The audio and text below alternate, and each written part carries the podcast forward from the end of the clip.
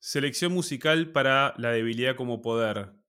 Primer tema que elegí yo es Pain de Jimmy Eat World. Jimmy Eat World es una banda de rock alternativo. Es, de esas bandas de rock alternativo de los noventas, de mediados de los noventas, medio pop punk, eh, un sonido así después muy, muy limpio, muy de estudio, que pasó a los 2000 y que se fue desarrollando en los 2000, conservando, creo yo, una emoción y una, un sonido noventoso, como hicieron, qué sé yo, los Foo Fighters, por ejemplo, como hizo Catupe Cumacho en Argentina. Si alguien quiere escuchar, castigarse escuchando los Foo Fighters y al boludo de David Grohl gritando y qué sé yo, hagan algo mejor y escuchen Jimmy Eat World. No es una banda que yo escuche, la verdad, demasiado, este, diría para nada, pero hay un puñado de temas que no puedo evitar. Son de esos tipos de, ¿cómo se dice?, placeres culpables, aunque yo los vivo sin ninguna culpa, los vivo como puro placer. Eh, y este tema en particular es uno de sus tantos himnos emo. Son de mm, Phoenix, no, son de Arizona, pero no, no, me acuerdo de dónde, y son muy yankees. O sea, es un tipo de música muy, muy yankee que tiene ecos, incluso en Carajo, por ejemplo. Carajo es un tipo de sonido parecido. Eh, Jimmy World tiene ciertas cosas de metal. Tiene algunos temas muy conocidos. The Middle es el más conocido, creo, y que también podría ir bien para este tema que tratamos de la debilidad como poder. Eh, pero elegí Pain porque es un tema que me gusta más.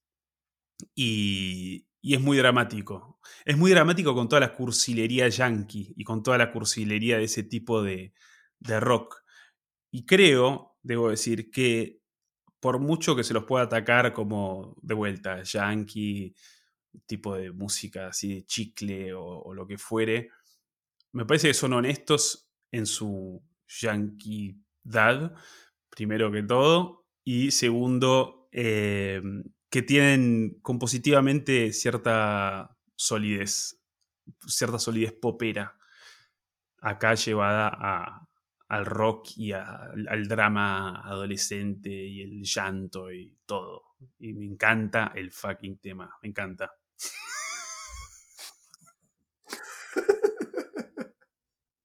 Queda reducir las razones a eso. Ahora, ¿qué, toca? Gira, gira. Gira, gira. Antes de hablar voy a poner acá la letra para inspirarme. Agárrate. Bueno, acá está la letra. Em, bueno, yo elegí Gira Gira para ilustrar. En realidad, bueno, no sé, sigo usando el verbo ilustrar, que técnicamente no es, no es el correcto, al menos, bueno, sí, metafóricamente, ¿no? Para musicalizar sería el término en sentido literal.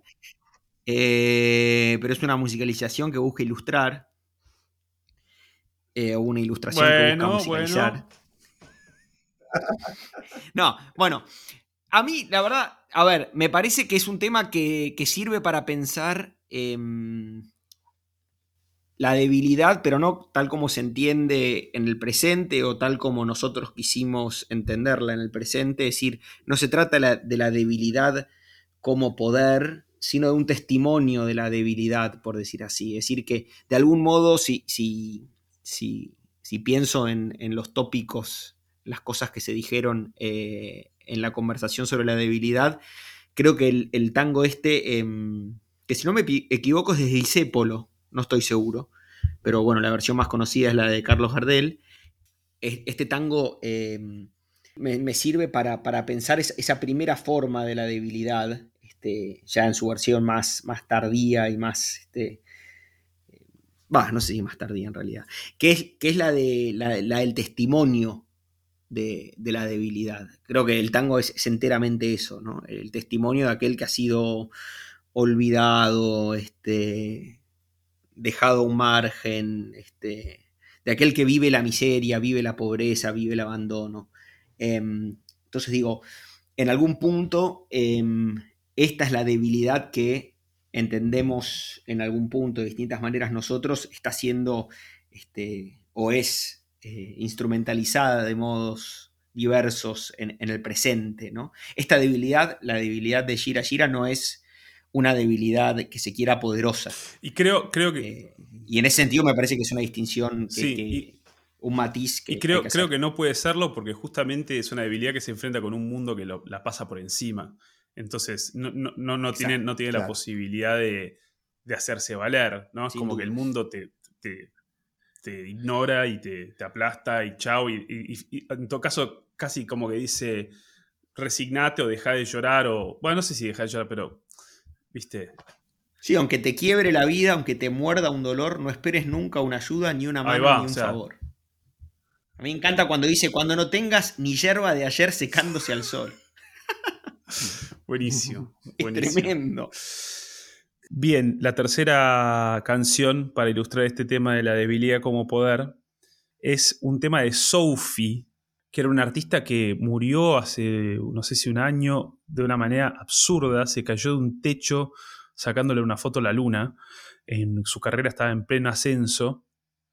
Ella era una mujer trans que era junto con otro artista que se llama A.G. Cook, A.G. Cook, Cook eh, como cocinero, C-O-O-K. Es con- eran considerados ambos los creadores de un género que se llama hiperpop, que en la definición de este A.G. Cook es una versión más agresiva de lo que ya, hay.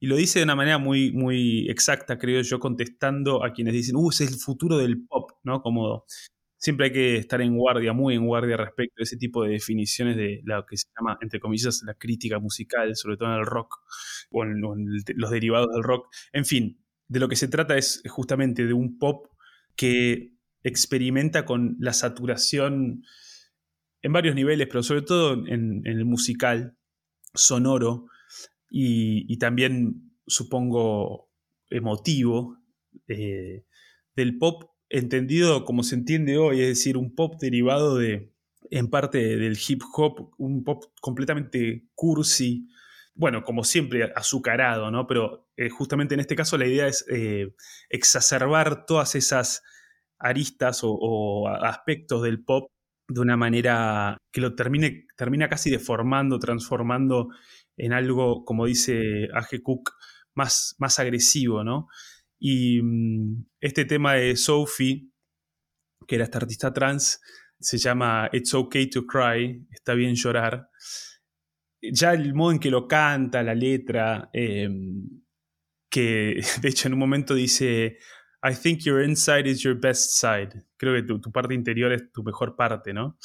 Que mm, remitía, creo, a algo que hablamos en, en la charla respecto de cómo, por ejemplo, en el caso de Naomi Osaka o de Simone Biles, se decía, este fue su mejor partida. Su mejor partida fue no, no participar, ¿no? Como retirarse a su interior y a su afección interior y eh, en lugar de salir a la competencia y jugarse en el mundo.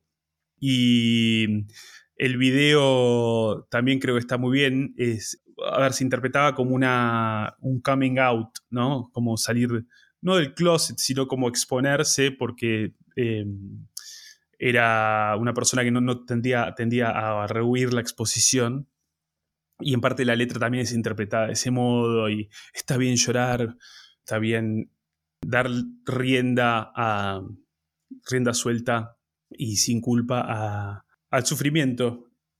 Quiero decir sí que esto del futuro del pop y el hiperpop y demás a mí me parece que en parte está muy sobrevalorado, es decir, el pop que uno escucha en estos artistas, hay otra, hay otra chica que se llama Charlie XCX, que tiene temas que me gustan, debo decir. De hecho, este tema incluso de Sofía a mí también me gusta, eh, aunque, aunque Nacho no lo crea.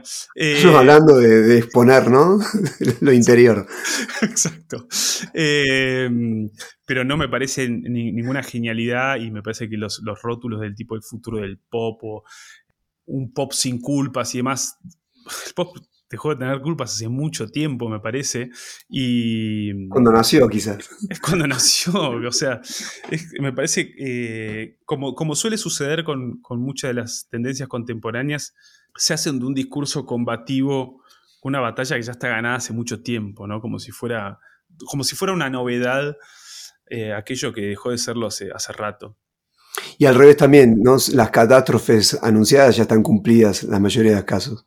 Claro, tal cual. Y lo cual viste, pone en duda ya no el futuro del pop, sino el futuro en general, ¿no? Eh, como, como tal. En fin, Sophie, It's Okay to Cry, esa es mi, tercera eh, opción.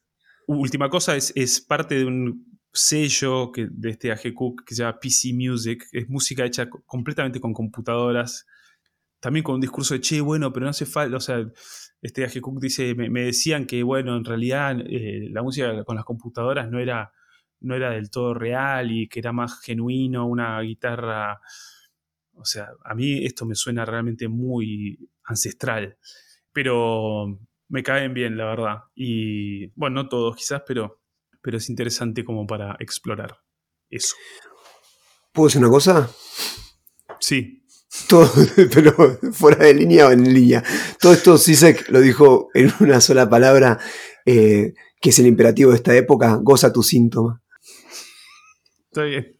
El síntoma sería y el llanto, tu sensibilidad, etcétera, tus propias neurosis, hoy hay que gozarlas y exponerlas. No es el mundo, como decías vos, salir al mundo, ni conquistarlo, ni transformarlo, ni oponerse, ni resistirlo. Es gozar el propio Gozarlo, claro, gozar lo que hay.